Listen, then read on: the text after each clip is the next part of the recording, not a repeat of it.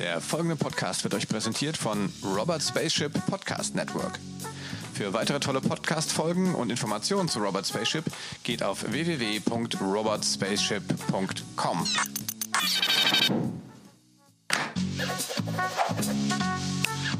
Das digitale Sofa mit Oliver Kemmern. Ja, hallo, herzlich willkommen zu einer weiteren Folge von Das digitale Sofa Spezial. Heute mit Harald Neidhardt von Future IO Institute in Hamburg. Hallo Harald, wie geht's dir? Bist du gesund? Alles fit bei dir? Hallo Oliver, alles gut, Sonne scheint und äh, immer nach vorne gucken. Immer nach vorne gucken. Genau. In Hamburg scheint die Sonne. Das ist ja spannend. ja, in Hamburg scheint die Sonne und wir sind, äh, wenn wir nehmen das ja auf an einem Freitag, das heißt, hier ist es ready for the weekend und ich freue mich drauf.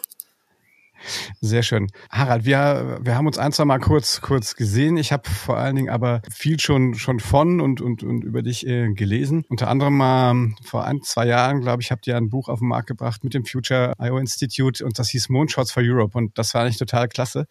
Darin habt ihr euch mit der Zukunft von Europa beschäftigt. Wie relevant ist denn euer Buch aktuell noch? Ja, ich ähm, habe mich gefreut, dass du das damals so ähm, äh, schön behandelt, besprochen und gut gefunden hast. Ähm, ich glaube, witzigerweise ist ähm, die erste Szene, die ich beschreibe äh, in dem Buch, in sozusagen meinem Aufsatz, der ist ja geschrieben von fast 30 Co-Autoren der Faculty von Future.io. Ähm, und ich beschreibe eine Szene in einer Ausstellung in Barcelona, in der ich war, die heißt The End of the World, dot, dot, dot, as we know it. Und die Ausstellung war damals sozusagen über die Anthropocene, also die, ähm, ja, die, die Zeit, die Ära, die jetzt auch angebrochen ist, wo der, die Auswirkung des Menschen auf die Erde sichtbar ist. Und ähm, da war eine sehr bemerkenswerte Teil der Ausstellung, war ein Nachbau von einem Apartment in England und äh, man war sozusagen in der Küche und alles war so auf 2030 ähm, und da waren quasi ein Fenster eingebaut und du guckst auf London und es war so total dystopisch. Also ähm, viel zu viel, ähm, also man sieht, dass es zu heiß war, Bäume verdörrt und keine Menschen auf der Straße. Und äh, im Prinzip erinnert einen das an heute. Ähm, man guckt raus, man sieht keine Menschen, man sieht gar kein, nicht die richtige Katastrophe. Wir wissen, da ist irgendwas im Busch. Und ähm, ja, wir wissen natürlich auch täglich, was äh, wir, wir erleben oder was wir nicht mehr erleben gerade. Und ich glaube, äh, der, also diese Art von Konfrontation mit dem, was sein kann und was wir jetzt erleben, äh, gebührt eigentlich immer bei jedenfalls Optimisten und vielleicht Zukunftsforschern oder Menschen, die an Utopien glauben, zu sagen, nein, das kann nicht die einzige Lösung sein, ähm, dass wir sozusagen in ähm, ja, uns in, in schweren Gedankenwelten, sondern wir müssen eben auch gucken, okay, was ist möglich, was ist möglich mit der gegebenen Realität, wie sie heute ist aber wir müssen uns größere Zukünfte träumen. Wir müssen uns zutrauen, ein Moonshot, wir müssen uns zuschauen, quasi große Ideen und wir müssen uns auch große Visionen und Träume ähm, erarbeiten und, und äh, vorstellen können, weil aus dem Traum diese ähm, und Film, ja, also die Power of Imagination, wenn man das so auf äh, Neudeutsch sagen könnte, ähm, aus dieser Art von Vorstellungskraft, die echt schwer ist, ähm, wenn man das aber hinkriegt, das gebiert Träume, das äh, äh, wird dann Leute inspirieren, entweder Jobs zu wechseln oder dafür drauf zu arbeiten. Und ähm, also die äh, lange Antwort ist, ich glaube, das Buch ist relevanter äh, denn je, weil wir uns eben auch in Europa neu aufstellen müssen. Ähm, wir müssen uns überlegen, was haben wir hier eigentlich für wunderbare äh, Forschung, Lebensstil und ähm, ja, Gemeinschaft gehabt. Und jetzt müssen wir das in so einer Krise, wo wir sehr hart auf die Probe gestellt werden, auch wieder neu erfinden. Das muss sich neu zusammenrappeln und wir müssen uns besinnen auf äh, tatsächlich viele der Werte und diese positiven Einstellungen, die wir haben, viele der, ähm, was wir wissen, durch äh, wie wir es jetzt erleben, dass äh, ich glaube, gerade in Deutschland möchte man in keinem anderen Land äh, gerade sein, ähm, was eigentlich sich so mit äh, so vielen Menschen durch so eine Krise bügelt, obwohl wir natürlich auch jeden Tag sehen, was, was wir noch verbessern können. Also ich glaube, das Thema Moonshots und Großdenken und positive Visionen und optimistisch sein ist das, was wir jetzt brauchen. Wie kommt jemand wie du darauf, sich mit solchen Themen zu beschäftigen? Also was ist denn eigentlich, du hast eigentlich eine andere Heritage, oder? Vielleicht erzählst du mal ein bisschen zu deinem, zu deinem Werdegang. Ja, also ich war schon immer digital. Also ich habe ähm, von vornherein eigentlich meine ganze Karriere in digitalen ähm, Welten erlebt. Äh, mein erster Traum war eigentlich, dass ich äh, Filmproduzent werden wollte für digitale Kurzfilme, die damals so mit Pixar rauskamen sagen, wow, genau das will ich auch machen. Und dann waren meine Stationen eigentlich digitale Agenturen, schon ganz früh in den äh, 90ern. Ähm, ich habe Marc Andresen auf der Bühne gesehen, auf, der, auf einer TED-Konferenz in Monterey, glaube ich 1993, wo er den Mosaik-Browser vorgestellt hat. Also ich war ganz früh da, wo es passiert ist und habe eigentlich mich von verschiedenen Innovationen im technischen Bereich weitergegangen halt auf die nächste Welle. Und jetzt als ähm, äh, sozusagen Gründer von dem Future.io Institut ähm, bin ich einfach dabei, meine bis jetzigen Lebensweg ähm, und die Freunde und die Leute, die mich inspiriert haben, einfach zusammenzubringen und sagen, wir müssen uns alle mehr damit beschäftigen, wie nicht nur digitale, sondern eigentlich exponentielle Innovationen ähm, in Technik oder auch exponentielle Phänomene wie Krisen, Covid-19, ähm, wie wirkt sich das aus, wie können wir daran arbeiten? Und wie können wir aber auch das verbinden mit dem Wunsch für desirable futures, also wünschenswerte Zukünfte, weil uns mich interessiert nicht so äh, vielleicht ein Startup, das sagt, wow, ich habe jetzt ein neues super Idee und wir können fünf Minuten schneller Pizza äh, ausliefern. Äh, das ist nicht so, was mich interessiert, sondern ich glaube, wir müssen uns viel fundamentaler eben um die ähm, UN-Nachhaltigkeitsziele und alles, was wirklich ähm, auch eine positive Welt ähm, zeigt, uns darum kümmern. Das ist Future.io Institut ja nicht alles, was du so machst. Du, du hast noch ein paar, ein paar andere äh, Sachen nebenher laufen. Vielleicht kannst du da noch ein bisschen was zu erzählen, wo du, welche Themen dich da noch interessieren, wo du noch unterwegs bist. Ja, also äh, mein Hauptthema ist eigentlich Menschen. Also mich interessiert Innovation, mich interessieren Menschen, die sich mit äh, neuen ähm, Ideen und, und Konzepten und Innovationen auseinandersetzen. Und äh, ich habe das Glück, dass ich eben, was nicht, die letzten vier Jahre beim Weltwirtschaftsforum in Davos dabei war, in dieser Woche, wo wirklich sich so die Welt trifft. Ähm, darüber bin ich jetzt ein Mitglied geworden von einer ähm, Workgroup, äh, ähm, Workgroup einer, einer Arbeitsgruppe, die sich zum Thema digitale Plattformen und Ökosystem auseinandersetzt. Und ich bin Berater bei der UN äh, im Climate Sekretariat äh, in einer Gruppe, die nennt sich Resilience Frontiers. Und da geht es darum, ähm, was können wir uns überlegen, was über die nächsten zehn Jahre unkonventionelle Methoden sind, am Klimawandel äh, mitzuarbeiten oder dem entgegenzuwirken. Ähm, und das ist so eine kleine, ganz kleine Taskforce, die sich aus internationalen Leuten zusammensetzt. Und wir bereiten eigentlich vor, wie können wir neu arbeiten, ganz neu, innovativ, äh, auch in dem Thema Politik, Government äh, und diese ganzen multilateralen Organisationen, die ja per se auch sehr wenig mit Innovation zurzeit zu tun haben. Wie können wir da vielleicht Sachen ausbrechen? Und ähm, ja, und die letzten zehn Jahre habe ich ähm, mit MLove eine Community gegründet, die sich eben auch um Kommunikation, Innovation und, und Community kümmert. Und da geht's, unser Stichwort ist da eigentlich, ähm, das MLove steht für Meaning, äh, Passion for Meaning in Technology. Also was sind sinnstiftende Ansätze, wo Technik ein Teil unserer äh, Gesellschaft sein kann. Wie hast du jetzt äh, sozusagen, wie war deine Chronologie jetzt? Äh, hast du konkret was von den, äh, von den Auswirkungen jetzt ähm, auch beruflich jetzt miterlebt? Ja klar, miterlebt wirst du schon haben, aber hat es dich da hart getroffen oder?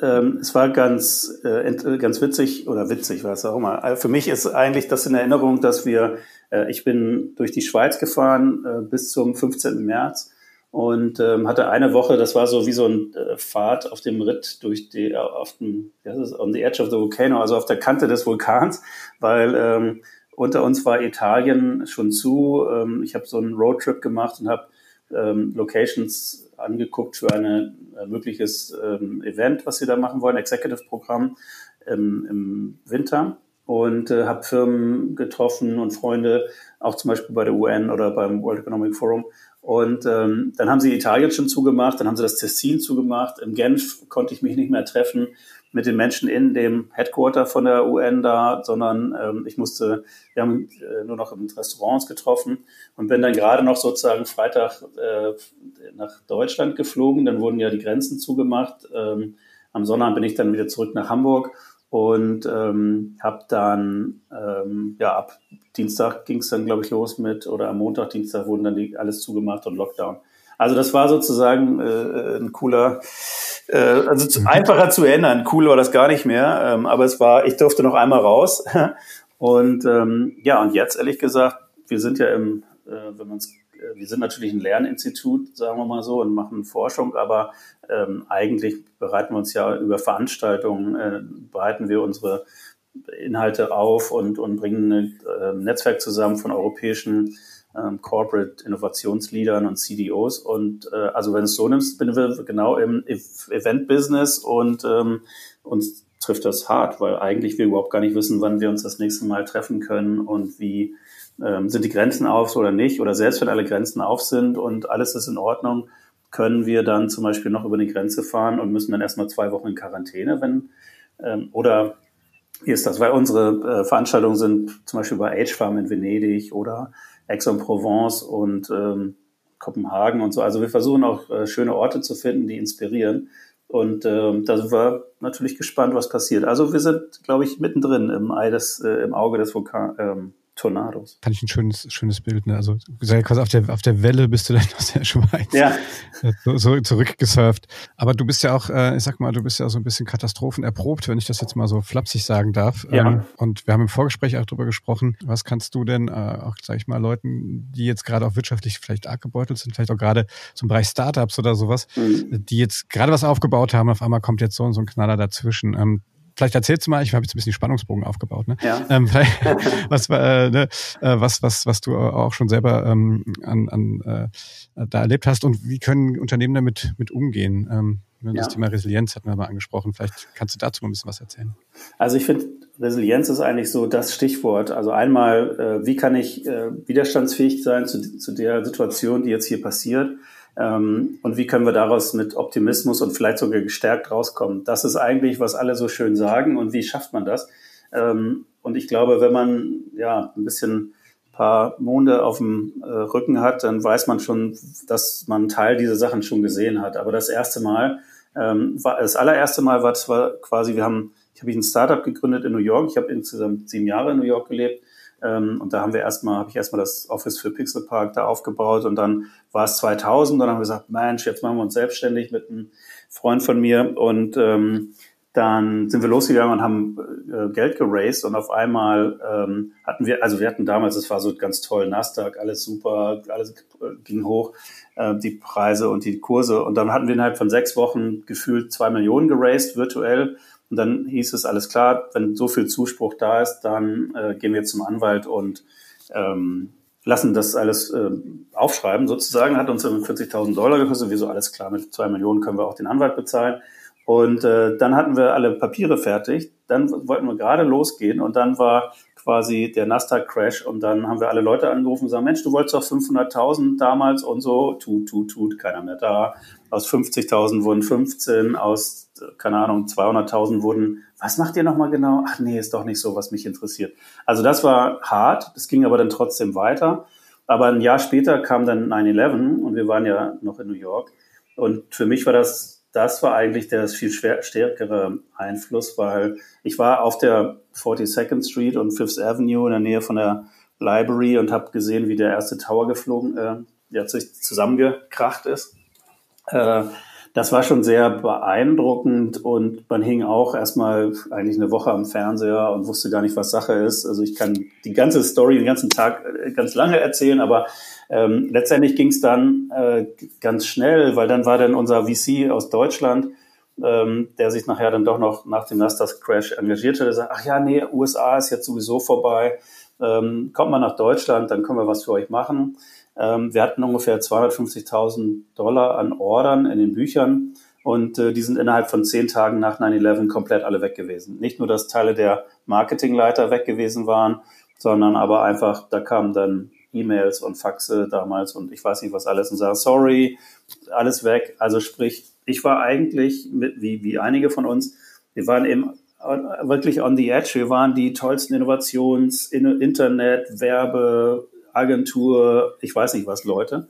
Und ähm, damals haben, haben wir eben für, für die ähm, Parfümindustrie gearbeitet, Procter Gamble, Chanel, Estee Lauder. Wir hatten die Top-Kunden, alles war toll, aber dann innerhalb von zehn Tagen war alles weg.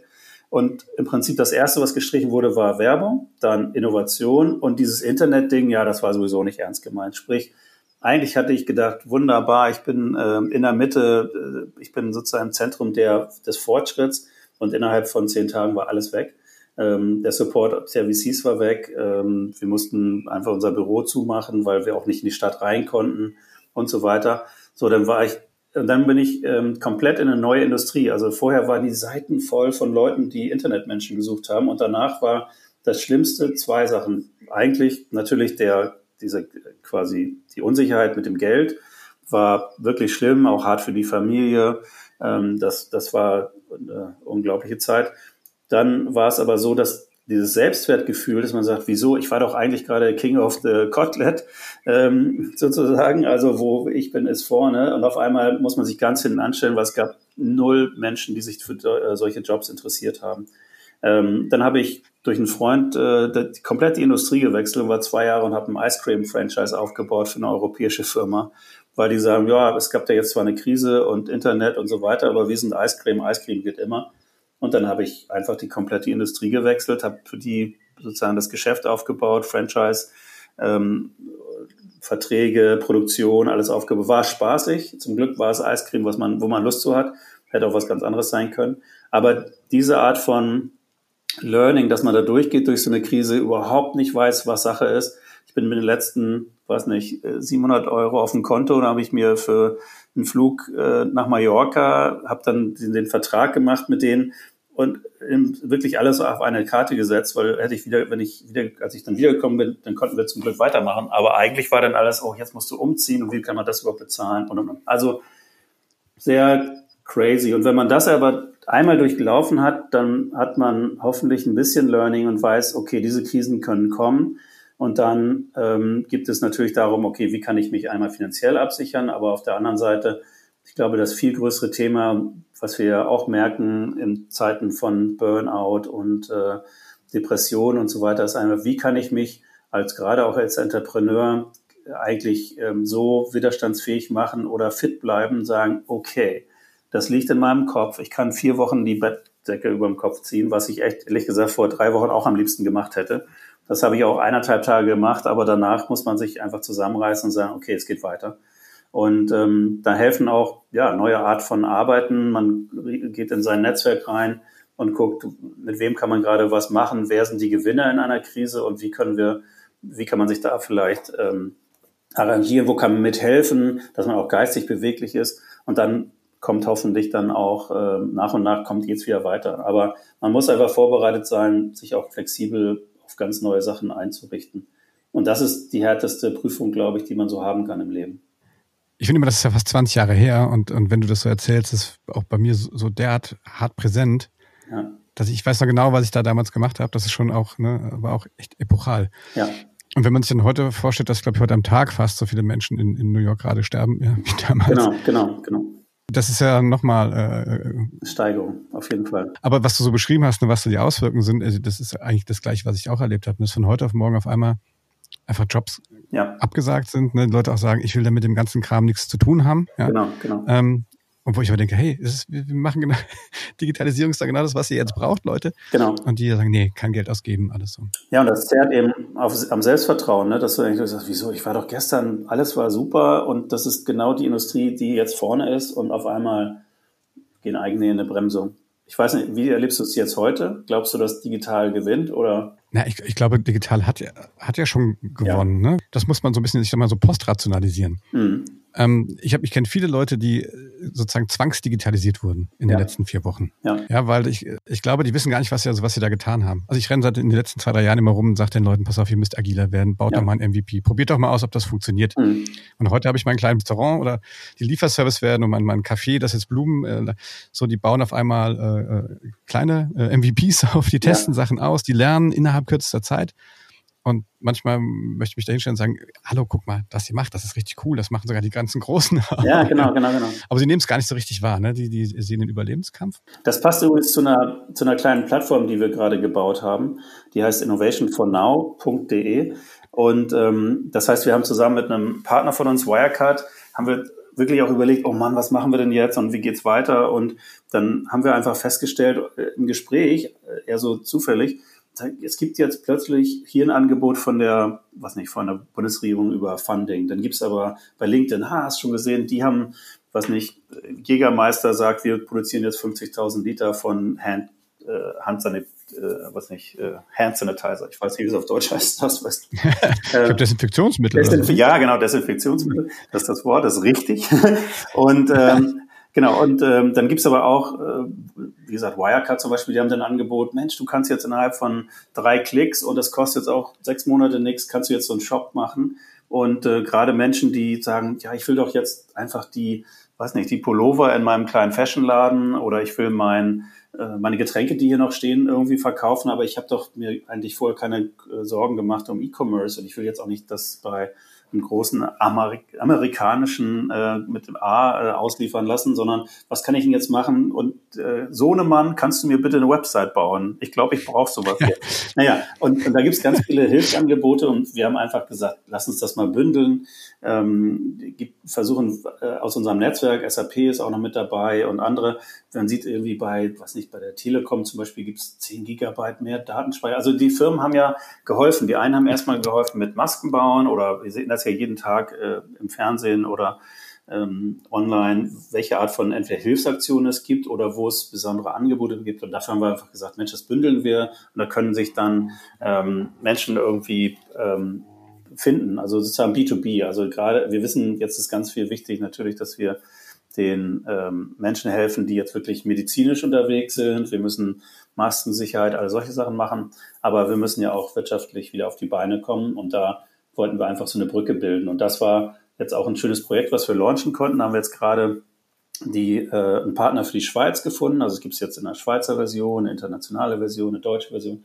Ähm, und das ist eigentlich ganz schön, dass man eigentlich aus einer Community und einer äh, schnellen Idee auch, ähm, sagen wir mal, was schnell bauen kann. Und das ist vielleicht auch ein Moonshot-Thinking, dass man einfach jetzt nicht sagt, ah, das ist nicht unser Business. Nein, ist nicht. Aber jetzt für die nächsten paar Monate ist es einfach so, da können wir helfen und ähm, darüber kann man auch sich sozusagen im Netzwerk wieder engagieren und, und gegenseitig Bälle zuspielen. Und ich glaube, das ist so auch für mich eines der größten Learnings. Also das, was immer bleibt und das, was man am meisten pflegen muss, sind, ist einfach sein Netzwerk.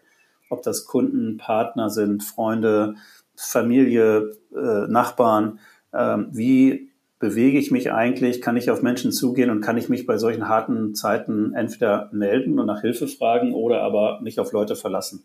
Ähm, und das ist, glaube ich, das jeweils, was für mich in so einer Situation, wie wir jetzt haben, eigentlich das Wichtigste ist. Also der menschliche Faktor ist das, was uns letztendlich durch solche Krisen auch durchbringt. Obwohl wir in Technik leben und Technik sicherlich einen der tragenden vielleicht Werkzeuge sind, die uns auch wieder herauskatapultieren, letztendlich ist der menschliche Faktor doch das, was uns auch zusammenbringt und zusammenhält.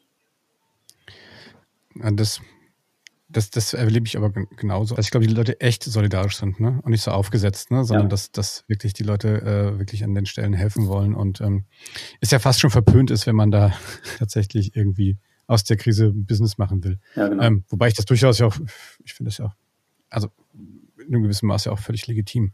Weil irgendeiner muss ja weitermachen. Ja, weitermachen müssen wir auf jeden Fall wird mal, äh, das Thema Resilienz hat es ja eben schon mal angerissen und auch gesagt, so gerade, ähm, man wünscht sich eigentlich keinem, dass man sowas erstmal durchmachen muss, um, ja. um das sozusagen mal gespürt und erlebt zu haben, wie man damit umgeht.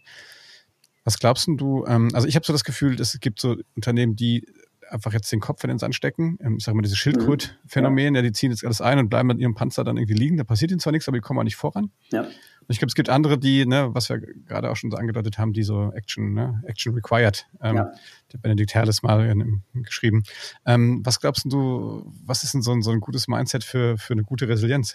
Also, naja, das Thema, äh, wie, wie kann ich mich auf Krisen vorbereiten? Wie, wie, ich habe mir so ein schönes, ähm, oder für, was mich, wenn ich so ein Bild vor Augen habe, ist das so Muhammad Ali, der so äh, dance like a butterfly, sting like a bee. Also also eigentlich muss man als Organisation, als Team oder als, als Firma sich doch so aufstellen, dass man, man weiß nicht genau, wo die Schläge herkommen. Also ich muss ein bisschen tänzeln können, ich muss abwehren können, ähm, bevor ich sozusagen meinen Weg nach draußen mache, also in dem Fall vielleicht Boxer schlägt, aber ähm, ich habe ein Produkt, was ich anbiete und so weiter, muss mich ja auch im Markt orientieren. Ich gucke links und rechts, ich bin, habe meine Augen offen und ich glaube, das gehört eigentlich so dazu, zu dieser äh, Zukunftsfähigkeit, Resilienz, dass man tatsächlich sagt, okay, ich bin vorbereitet auf äh, das Schlimmste oder ich bin offen für Sachen, die negativ sind, aber ich muss eigentlich ja eine Kraft entwickeln, die nach vorne geht. Also ich glaube, wenn man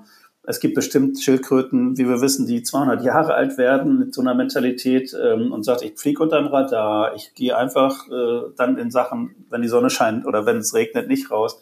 Aber ähm, ich glaube, dass ähm, es sicherlich äh, innerhalb diesen Krisensituationen, wir wissen, das Wirtschaftswunder ist eben nach dem Krieg passiert, weil man weiß, okay, jetzt ist, du warst ähm, an der Basis, es wurde nach, ähm, nach der schwarzen Pest und nach äh, all solchen Krisen gibt es Gewinner und es gibt Verlierer und man möchte einfach ja zu den Gewinnern gehören und eine Perspektive aufbauen und dafür muss man sich, glaube ich, schon auch vorstellen, okay, wie komme ich jetzt schnell spontan raus? Aber in welcher Welt werden wir denn leben in den nächsten drei bis fünf Jahren? Was sind die neuen Sachen, die uns ähm, weiterbringen? Was braucht die Menschheit jetzt? Was brauchen Betriebe jetzt? Was brauchen andere Firmen? Was, was brauchen meine Kunden?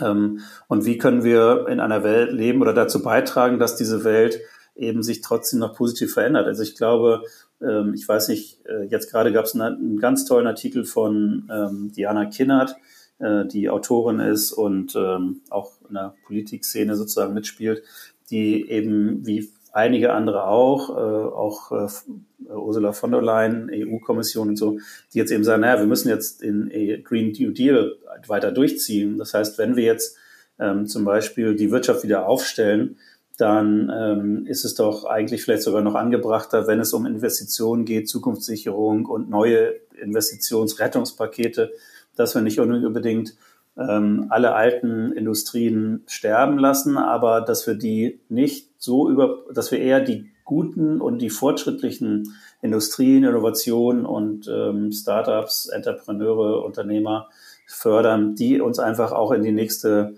ähm, ins nächste Jahrzehnt katapultieren. Und dazu gehören meiner Meinung nach ganz klar die nachhaltigen ähm, Lösungen, ob das Filter, Startups für äh, Berechnung von Klimadaten oder aber andere Lösungen sind. Ich glaube, das ist das, was äh, jetzt auch geboten ist, dass man tatsächlich immer guckt, ähm, Zukunftsfähigkeit äh, passt zur Widerstandsfähigkeit. Einmal gucken, was ist meine Downside, aber auch, wo geht jetzt die Reise hin und was ist das, was äh, kommt und wo kann ich da eine Rolle spielen. Was würdest du sagen, wenn jetzt ein Unternehmen vielleicht so einfach an dieser Stelle jetzt drüber nachdenkt, zu sagen, okay, jetzt ist, ist was, was Epochales passiert, kann das vielleicht ein Wendepunkt in unserer, also wenn ich jetzt von, von etablierten Unternehmen, ja. ähm, von reifen Unternehmen spreche, könntest du denen vielleicht so, so eine Art Waschzettel mitgeben, wie man vielleicht jetzt innovativ werden kann, was man vielleicht irgendwie äh, machen kann, was man vielleicht auch jahrelang schon äh, vor sich hergeschoben hat. Ähm, ich meine, du beschäftigst dich ja viel mit, mit Innovation und, mhm. und, und Innovationsmanagement. Gibt es irgendwas, wo du sagst, guck doch mal da und da drauf, jetzt, wenn ihr jetzt eh schon Zeit habt, mal innezuhalten und drauf zu gucken? Ich glaube, man muss für sich selber ein, einfach seinen Kompass neu legen und sagen, so, wenn wir jetzt, ähm, vielleicht eine Übung, wenn man jetzt neu gründen würde, was sind die Sachen, die wir, auf die man jetzt setzen würde? Ähm, nicht nur unbedingt natürlich, welche Art von Bestandteilen und Know-how hat man jetzt schon, was man rüberrettet, sondern einfach, was würde man jetzt machen? Ähm, und so ein bisschen Innovation at the Edge. Also äh, eigentlich, selbst wenn man so ein Stammgeschäft hat, man kann das ja mit Apple vergleichen und die haben an der Lisa gebaut und hatten Apple II und trotzdem haben sie irgendwie so ein kleines Geheim-Office gehabt, wo sie eben den Macintosh entwickelt haben und der wurde daher der Gewinner, weil sie einfach ähm, bestimmte alte Systeme vielleicht nicht mehr benutzt haben, sondern alles auf Neue und Innovation und Reset gedrückt haben. Oder genauso wie ein iPhone nach, ähm, obwohl ein weiß nicht, attraktives, gutes Unternehmen war, was tolle Computer gebaut hat, plötzlich kamen die mit dem, mit the next big thing. Also man sollte sich schon überlegen, was ist da, wo ich jetzt bin, möglich, was ist the next big thing? Gibt es jetzt eine Möglichkeit, wo ich mich selber als Unternehmer ähm, vielleicht neu orientieren muss, auch harte Schnitte jetzt schon gemacht habe, vielleicht wegen Kurzarbeit und so weiter. Wie kann ich das als Reset benutzen, um vielleicht neue Impulse zu setzen? Und ich glaube, gerade in dieser Zeit geht es darum, auch neue Netzwerke, neue Themen, neue ähm, Innovations-Ökosysteme aufzubauen. und gerade vielleicht auch als Schlüsselsatz, also Ökosysteme, das vielleicht muss ich alles gar nicht selber machen. Wie überprüfe ich meine Lieferketten, die vielleicht auch zu lang sind, weil sie jetzt über Seewege gehen oder ähm, lange, äh, sagen wir, über Flugtransporte oder aus China kommen und so weiter. Wie können wir Sachen kürzer machen, ähm, trotzdem flexibler? Vielleicht sind auch neue Arten von Businessmodellen wie also eine Collective, genossenschaftliche Modelle und so weiter. Ich glaube, da kann man, sollte man jetzt durchaus, wenn man ein bisschen Zeit hat, ich ehrlich gesagt habe gar keine Zeit, weil ich ja auch dabei bin, uns neu zu erfinden und zu gucken, wie können wir uns aufstellen. Ähm, ich wundere immer die, die sagen, Mensch, jetzt lese ich die ganzen Bücher und so weiter. Sicherlich nicht nur Zuckerschlecken, wenn man viel Zeit hat. Aber ähm, ich glaube, es ist jetzt eben genau die Zeit, äh, vielleicht noch zwei Wochen, bis der äh, 3. Mai kommt und es wieder aus dem Lockdown rausgeht, zu sagen, okay, wenn ich aus dem Lockdown rausgehe, brauchen wir eine Message, wir brauchen irgendwas, was positiv nach vorne geht, was die Menschen wieder an den Schreibtisch ja auch lockt. Und ähm, dann tatsächlich sich sagen, okay, wie, in welcher neuen Aufstellung will ich, will ich welches neue Thema besetzen und dann nach und nach das, was ich bis jetzt gemacht habe, vielleicht in diese Richtung führen. Und sicherlich kann man nicht seine ganze Mannschaft, wenn man da jetzt 200, 2000 oder 20.000 Menschen hat, die kann man nicht sofort von heute auf morgen umbiegen. Aber ich glaube, auch wenn man da zeigt, nee, wir nehmen jetzt von 2000 Menschen, nehmen wir jetzt 20 und die setzen wir auf ein neues Thema und wir gucken, ob wir da schnell eine Traction und neues ja, neues Produkt oder sowas aufbauen können, ähm, was sich in dieser Zeit dann jetzt eben ähm, behaupten kann. Und das kann dann vielleicht die anderen äh, 1880 Menschen inspirieren oder aber auch dann vielleicht mitziehen. So, das ist alles leicht gesagt, aber ich glaube, jetzt ist die Zeit, ähm, sich tatsächlich solche Fragen zu stellen und sagen, bin ich eben beweglich genug? Welche Teile in meinem Unternehmen oder in meiner, äh, ja, in meiner Aufgabe ist so, dass ich auf die setzen kann, weil die scheint jetzt genau das zu sein, was die Menschen brauchen. Und da sozusagen äh, da rein zu investieren. Ich stelle immer meinen, meinen Gästen so, so zum, zum Abschluss ähm, so eine Frage und die finde ich jetzt bei dir besonders spannend. Mhm. Thomas Hawks heißt ja, der hat ja, ähm, fand ich einen ganz schönen Artikel geschrieben über diesen, so was, was bleibt. Ne? Also ja. jetzt ähm, Weihnachten treffen wir uns irgendwie wieder und wir gucken zurück. Genau. Ja. Ähm, was hast du schon drüber nachgedacht? Was glaubst du, was, was bleibt? Was bleibt vielleicht auch Gutes oder was wird schlechter, was wird besser? Mm, ich hoffe, das bleibt, ähm, dass äh, wir uns noch mehr Gedanken machen über Sinnhaftigkeit. Also das, gerade das, was zum Beispiel die Millennials und Fridays for Future und ähm, auch Töchter, die ich habe, meine Töchter in dem Alter, sich einfach fragen und auch die Werte, die uns teilweise älteren ja, was nicht, Autobesitz und so weiter, da wird alles schon, glaube ich, hinterfragt. Ich glaube, man sieht es ja an der, an der Konsumverhalten. Ja, man kann sich jetzt nicht jede Woche einen neuen gelben Pullover kaufen. Ähm, das ist natürlich hart in einer Kette bis hin nach Bangladesch, wo, wenn keine Aufträge mehr da sind, das hat sicherlich massive Auswirkungen. Aber ich glaube, wenn man tatsächlich diese Art von ähm, sinnstiftende, wertschätzende und nennen wir es mal Purpose ähm, Einstellung behält und äh, das tatsächlich auch weiter transferiert, weil ich glaube, das ist das, ähm, was uns auch mehr bewegen wird. Das, so wie wir weit, bis jetzt gelebt haben, geht's nicht weiter. Wir werden auch diese Zeit lange nicht erleben und es wird auf jeden Fall neu. Es wird nicht, when are we going back to normal? No, it's the new normal. Es wird was Neues sein. Und ich glaube, da äh, müssen wir uns alle offen einstellen drauf und ähm, dieses hoffe ich, diese Art von Einstellung, dass wir ein bisschen langsamer werden, Sachen ein bisschen nach, langer nachdenken können, länger drüber nachdenken können und nicht ähm, ständig hektisch sind. Ich hoffe, dass das bleibt. Du hast gerade nochmal Purpose angesprochen. Eigentlich, eigentlich war es ein schönes Schlusswort, aber ich finde, an der Stelle würde ich gerne noch einmal noch kurz äh, nochmal zurück, weil ich, ich glaube halt auch, ich glaub, wenn die Leute sich vielleicht einfach auch jetzt in dieser Zeit einfach mal Gedanken darüber machen, warum sie das tun, was sie tun. Ja. Das glaube ich, führt vielleicht auch dazu, dann nochmal drüber nachzudenken, ob das, das, was sie tatsächlich faktisch tun, natürlich damit überhaupt noch übereinstimmt.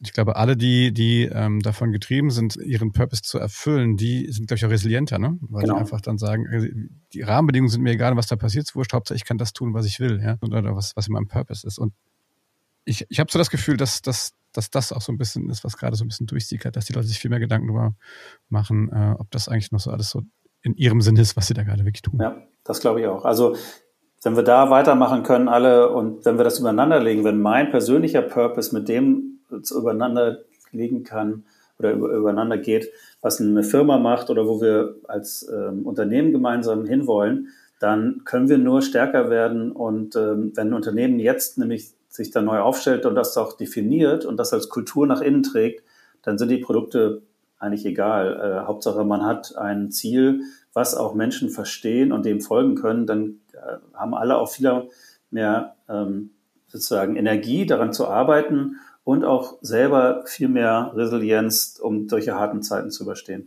Lieber Harald, vielen, vielen Dank, dass du dir Zeit genommen hast. Du hast ja selber schon gesagt, du bist ja auch sehr, sehr busy und trotzdem an einem sonnigen Freitagabend in Hamburg und hier im schönen Mainz. Ich fand es extrem spannend. Ich bin echt baff, wenn ich immer höre, was du, was du alles schon so gemacht hast. Äh, Hut ab. Ich werde weiterhin äh, Argus Augen verfolgen, was ihr so treibt. Wir, wir machen es einfach weiter in einem halben Jahr und gucken, wo wir dann stehen. Okay, gerne. Ich nagel dich drauf fest. Alles klar. Danke, lieber Oliver. Alles klar. Ähm, ja, liebe Freunde des digitalen Sofas, das war's ähm, heute mit unserer Spezialfolge mit ähm, Harald Neidhardt zum Thema ja, Zukunft, Resilienz, ähm, wie gehe ich in der Krise auch mit Innovationen um. Wir packen alle Sachen, die Harald erwähnt hat, das war eine Menge Sachen, packen wir in die Show Notes und dann könnt ihr das nochmal alles nachlesen, da packen wir die Links rein. Wenn es euch gefallen hat, gebt uns einen Daumen hoch, liked uns, abonniert unser Format und ähm, ich hoffe, wir hören uns bald wieder. Harald, dir äh, alles Gute nach Hamburg, bleib bitte gesund, äh, viel Erfolg weiterhin, auch dass du wirtschaftlich gut durch die Krise kommst. Bis in einem halben Jahr, ne? Danke dir, Oliver, und danke den Hörern. Alles klar. Tschüss. So